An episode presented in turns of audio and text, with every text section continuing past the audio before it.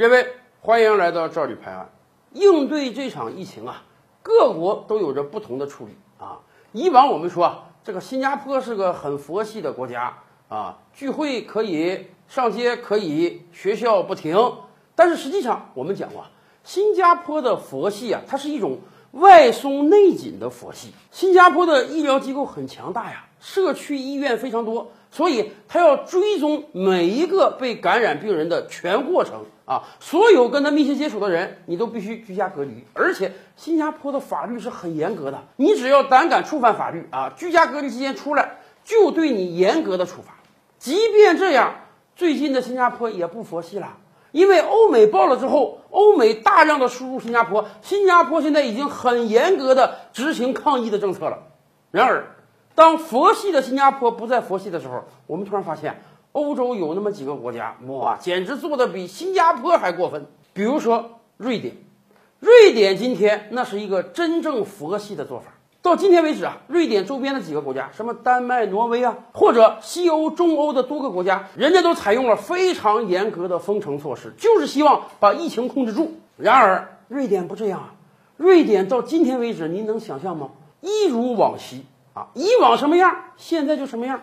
学校照常开，各种餐馆、酒吧照常开，很多人每天还是欢欢喜喜的上街，跟很多不同的人接触。人与人接触的时候，也没有这个安全社交距离啊，该拥抱拥抱，该握手握手，该亲吻亲吻。对于瑞典来讲，似乎啊，这个疫情是不存在的，只是瑞典政府要求，如果你自己感觉得了病症啊，轻症的话，你自己居家隔离就行了。瑞典政府似乎认为啊。只要有这样一个居家隔离的政策，瑞典就啥事都没有，经济不停，疫情也能度过去。哎，有人也总结说啊，说可能瑞典的情况跟我们想象的不太一样，因为一方面瑞典老百姓很有素质啊，非常听政府的话，政府让你居家隔离，绝对不到处乱跑，而且瑞典人有非常好的公共卫生习惯，平时啊对自己卫生是很在意的，因此不容易感染病毒。还有人说啊，说瑞典人啊，人家居住条件很好。瑞典人都挺孤僻的，据相关资料统计啊，瑞典今天有一半以上的人啊是独居的啊，自己一个人住在一个公寓房或者大房子里面。瑞典的小孩啊，十八九岁之后就离开父母居住了，不像这个意大利啊，由于各种原因、文化传统的原因、住房因素的原因啊，意大利经常是两代同堂、三代同堂，瑞典很少看到这样啊。瑞典的子女和父母经常是分居的，这样呢就不会出现说这个年轻人到处玩，然后染上病毒传给父母、祖父母的情况。啊，OK，可能他们说的是这样，没错。瑞典人可能有比较好的卫生习惯，瑞典人居住的比较分散，所以不容易传上病毒。但即便这样，就能保证瑞典的政策有效吗？不要忘了，欧洲很多国家也有跟瑞典类似的国情，但今天人家是无比重视这个疫情的，因为他们知道病毒是非常容易传播的。如果你不认真对待病毒，那么对不起，未来你有可能有灭国之灾。当然，也有可能有人有数据说话，说你看瑞典现在一千多万人口啊，才几千个确诊的，这个数字啊，说实话，相比于动辄几万、十万的欧洲其他各国来比啊，不是个大数字。但是不要忘了，有很多国家人家干脆是不检测的。